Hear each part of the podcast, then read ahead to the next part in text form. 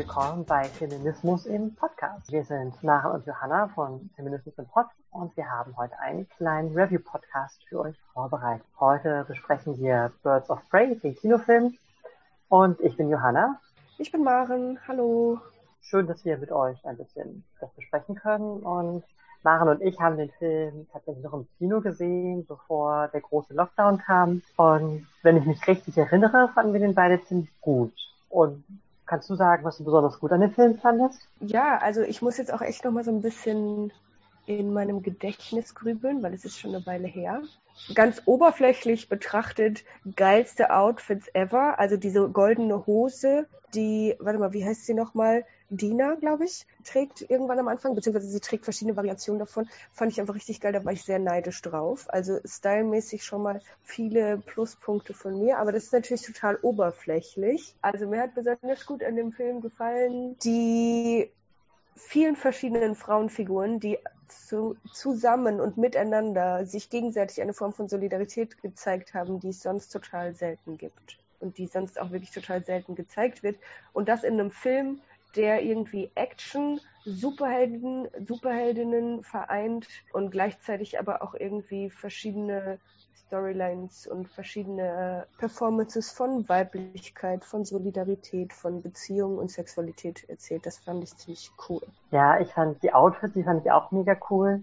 Mir haben so Roller Derby Bezüge extrem Spaß gemacht. Also unter anderem gibt es eine Szene, wo sie äh, ein, wo Harley Quinn ein Auto mit Rollschuhen verfolgt und sich so mit Rollschuhen das Auto dranhängt. Das einfach einfach eine super coole, super spaßige Szene ist. Und ähm, die schaffen es einfach so, diese unglaublich eine lustige und bunte Ästhetik mit irgendwie teilweise ernsten Themen zu verbinden und dann gleichzeitig auch noch so wirklich den Spaß dabei zu behalten.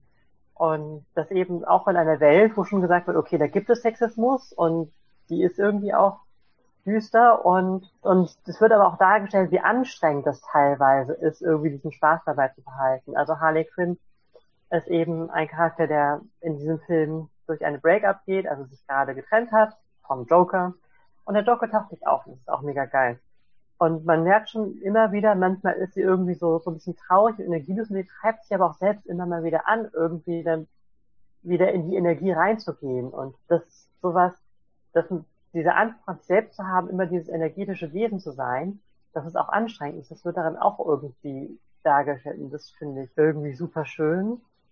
Und was ich dieser, was ich finde, was der Film auch extrem gut macht, ist, dass die Bösewichte, die werden nie als cool dargestellt, sondern die versuchen irgendwie immer böse und edgy zu sein, aber die wirken dabei irgendwie immer nur albern und man denkt sich, oh Gott, ja, du bist einfach ein Arschloch. Und das schaffen irgendwie auch wenige Filme so zu sagen, von wegen ja Leute, die Scheiße machen, die irgendwie fiese Dinge tun, die zum Beispiel sexuell übergriffig sind, sind auch einfach scheiße und irgendwie nicht cool dabei. Ich habe gerade gedacht, kannst du einmal nochmal den Plot zusammenfassen oder ist das zu Spoiler-Alert-mäßig? Also ich kann es versuchen, ja, ich kann versuchen, das so, so auf der Oberflächenebene zu machen. Harley Quinn spielt ja in dem gleichen Universum, in dem es Batman gibt und den Joker und es ist so der Nachfolgefilm von Suicide Squad, wobei man den Film wirklich gesehen haben muss, um den Film zu verstehen. Und am Anfang ist es eben, findet man eben raus, okay, der äh, Joker hat sich von Harley getrennt und sie muss jetzt irgendwie lernen, alleine zurechtzukommen. Und das spielt eben in einer Stadt, wo es viele Verbrecher und VerbrecherInnen gibt. Harley hat bisher immer davon profitiert, dass der Joker so seine schützende Hand über sie gehalten hat. Und am Anfang kann sie auch noch gar nicht sich selbst und anderen gegenüber so zugeben, dass es wirklich eine richtig echte Trennung ist. Und irgendwann setzt sie aber ein sehr klares Zeichen, dass sie wirklich getrennt sind, indem sie eine äh, Fabrik in die Luft jagt. Äh, das ist auch sehr farbenfroh. Und dann bekommt sie relativ viele Probleme mit unterschiedlichen Leuten aus der Unterwelt und muss dann irgendwie gucken, dass sie ähm, sich eine Existenz aufbaut, unabhängig von der Beziehung, in der sie vorher war und macht das eben, indem sie unter anderem auch Bündnisse schafft. Und das finde ich funktioniert einfach wunderschön auf dieser Superheldinnen-Ebene, zu sagen, okay, die etabliert sich als eigener Charakter, aber es funktioniert auch irgendwie schön, irgendwie so, man kann sich damit auch identifizieren. Irgendwie viele Leute haben, glaube ich, mal in, waren in irgendeiner Beziehung, wo sie so voll drin aufgegangen sind und danach irgendwie gucken mussten, wer bin ich eigentlich unabhängig von dieser Beziehung. Und das funktioniert auch total super auf dieser Ebene, finde ich. Und du hast, du hast ja gesagt, du hast dich schon so mit SuperheldInnen viel auseinandergesetzt. Kannst, hast dann so eine Idee oder was hast du dafür so Assoziationen, was für eine Superheldin Harley Quinn ist? Oder würdest du sie mehr so als Bösewicht bezeichnen, weil sie ja auch oft das Gesetz bricht? Also. Ja. Naja, sie ist schon was dazwischen. Also sie ist nicht ganz klar, äh, gehört sie zu den Guten, aber sie gehört genauso wenig ganz klar zu den Bösen. Also sie macht dann eher so kleinere kriminelle Aktivitäten. Sie ist jetzt keine so böse Wichtin in dem Sinne, dass sie irgendwie die Weltherrschaft an sich reißen will und alles zerstören will, was irgendwie ja sonst auch oft irgendwie der Antagonist oder die Antagonistin gerne machen wollen. Und deswegen ist sie so ein bisschen so eine hybride Person des Dazwischen. Also was ich so interessant an ihr finde, und das ist sowieso gerade irgendwie interessant an den aktuellen Superhelden und Superheldinnen, die, die quasi berühmter werden oder eben quasi deren Geschichte so erzählenswert scheint, dass sie verfilmt wird zum Beispiel. Mhm. Also weil dafür muss es ja eben auch ein Publikum geben, ist, dass es entweder, also dass es oft eben im Moment Frauen sind, also weibliche Superheldinnen, Superheldinnen of Color oder auch queere ähm, Figuren und die auch in sich nochmal das Recht dazu haben, quasi ganz gebrochene Persönlichkeiten zu sein. Also ich denke dann irgendwie an Jessica Jones, die irgendwie ein handfestes Alkoholproblem hat und einfach eigentlich auch keinen Bock auf ihre Position als Superheldin und dann einfach irgendwie so ein bisschen schnodderig äh, vor sich hin prügelt und aber das Herz auf dem rechten Fleck hat und dann irgendwie quasi da trotzdem einfach irgendwie die Welt rettet, wenn auch eher so im Kleinen. Also weil mhm. das finde ich auch irgendwie spannend, das ist bei Harley Quinn ja genauso. Ähm, es geht halt eben nicht um das große Ganze, sondern da geht es irgendwie bei Birds of Prey geht es um einen Diamanten und ein kleines Mädchen und das Ganze ist irgendwie eben in, in einem relativ, also in einem sehr viel kleineren Universum, als das zum Beispiel bei diesen, bei Superman oder Captain America oder sowas so ist, ja. die quasi, wo es immer um das große Ganze geht und irgendwie um eine riesengroße außerirdische Macht, die quasi die Welt zerstören will. So. Und die dann gerettet werden muss von einer geschliffenen super krass männlichen Figur ohne irgendwie Ecken und Kanten, am besten halt eben noch patriotisch und quasi so das in der Inbegriff von Männlichkeit, mhm. aber auch ähm, und das ist bei Superman zum Beispiel ganz spannend, irgendwie der auch dann gleichzeitig noch irgendwie so seine Mutter ganz doll worshipt und auch mal Gefühle zeigen darf, wenn, dass er, also indem er weint, so. Mhm. Und das finde ich irgendwie so ganz spannend, weil quasi Superhelden und Superheldinnen irgendwie immer so für das stehen, was gesellschaftlich gerade fehlt. Und das war dann, keine Ahnung, in den 50ern ähm, oder sogar noch eher, als Superman und Captain America berühmt waren, waren das dann so Sachen wie quasi eine Heldenfigur, die quasi so keine Fehler hat und aber auch trotzdem dazu in der Lage ist, äh, Gefühle zu zeigen, was gerade in so einer Postkriegs, in, in so einer Nachkriegswelt ja auch total schwierig mhm. war für die ganzen traumatisierten Soldaten, die irgendwie von der Front wiedergekommen sind und so. Und jetzt sind es halt eben sehr viel ambivalentere Figuren, die man nicht eben total leicht in ähm, ganz fertige Schablonen einfügen kann, so die halt eben queere Identitäten sind und Identitäten of Color und nicht ganz klar einzuordnen sind, ob sie jetzt irgend, ob sie auf der guten Seite stehen oder eben doch irgendwo dazwischen, weil irgendwie, ja. Oder einfach fehlerhafte Frauen vielleicht. Also, genau, auch das. Ja. Ich habe jetzt gerade dran gedacht, irgendwie wie auch so die Geschichte ist, so Früher gab es in Filmen irgendwie fast gar keine Frauen oder Mädchen. Da ging es immer im Fokus um die Männer. Und dann wurden nach und nach Mädchen eingebaut und dann wurden die Mädchen auch als cool dargestellt, was wichtig war. Aber sie durften keine Fehler haben, nicht unbedingt. Mhm. Also so ähm, wie Hermine irgendwie, die irgendwie dann die kluge ist, gut zaubern kann und man sich immer fragt, warum ist sie eigentlich nicht die Protagonistin, wenn die eigentlich alles kann. Und ihr Fehler ist dann höchstens noch, dass sie zu moralisch ist. Weil sie sich dann noch gegen Sklaverei einsetzt in einem Universum, was total okay ist mit Sklaverei. Also ja. jetzt spezifisch auf die Hauselfen bezogen. Und dass wir jetzt dann irgendwie so Superheldinnen haben wie Jessica Jones oder jetzt eben dann auch Harley Quinn, die wirklich gebrochen sind, die irgendwie psychische Schwierigkeiten durchgehen und sich mit vielen Dingen auseinandersetzen. Also in dem neuen äh, Ghostbusters-Film sind es ja auch irgendwie Frauen mit Problemen.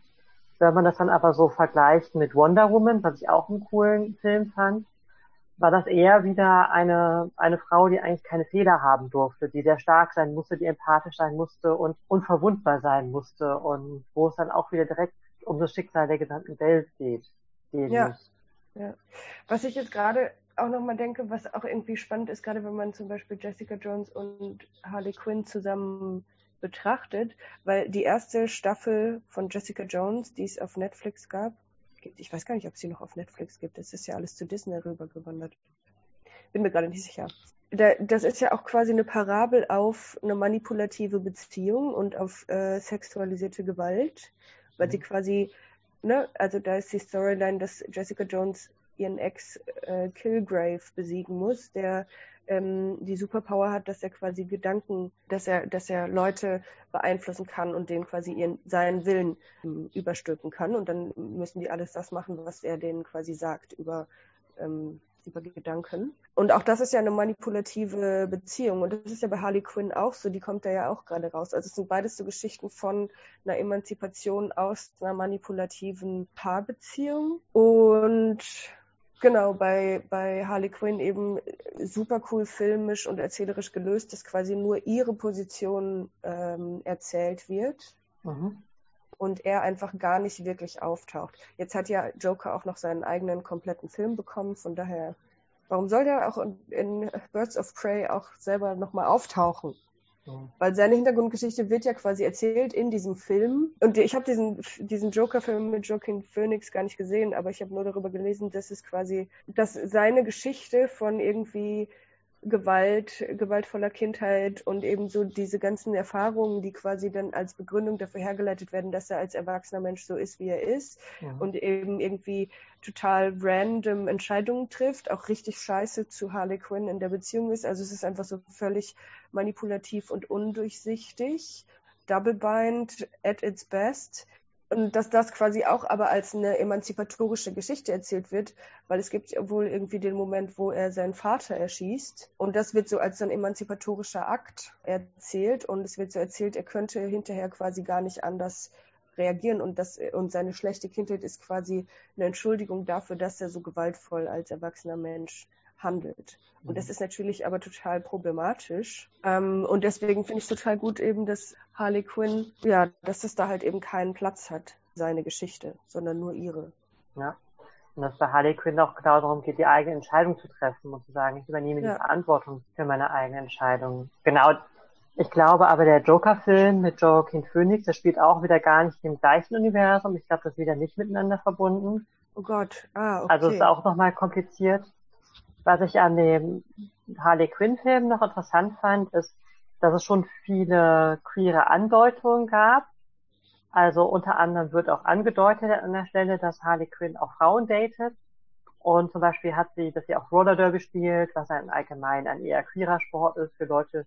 Also viele Leute, die queer begehren, fühlen sich zu diesem Sport auch hingezogen und man findet auch viele queere Leute dort. Aber es ist eher so im Subtext. Also Mhm. Was ich auch gut, was ich gut finde, ist auch, dass es mal ein Film ist, wo es dann auch nicht irgendwie unbedingt um eine romantische Beziehung geht, sondern dass, da so Bündnisse geschmiedet werden, die nicht romantisch sind. Das hat man ja auch selten in, in so Filmen. Und trotzdem denke ich dann manchmal so von wegen, ja, ich hätte als queere Person hätte ich schon manchmal auch gerne Queerness nicht nur im Subtext, sondern auch einfach so im richtigen, also nicht nur so versteckt, sondern auch so, so offen in Filmen dargestellt. Aber ich glaube, die FilmmacherInnen, die haben, sind so schon relativ viele Risiken eingegangen, irgendwie, weil ich glaube, viele Leute glauben, dass der SuperheldInnen-Markt sehr männlich dominiert ist und dann überhaupt schon ein Film über eine Frau und die Emanzipation zu machen, wurde, glaube ich, als Risiko wahrgenommen. Aber ich glaube, ja. der Film, der hat auch schon ganz gut Geld eingespielt und war, wurde auch ähm, ziemlich viel gelobt von KritikerInnen, die irgendwie sich ein bisschen Mühe gegeben haben. Gibt es noch was, was du noch zu dem Film sagen wolltest?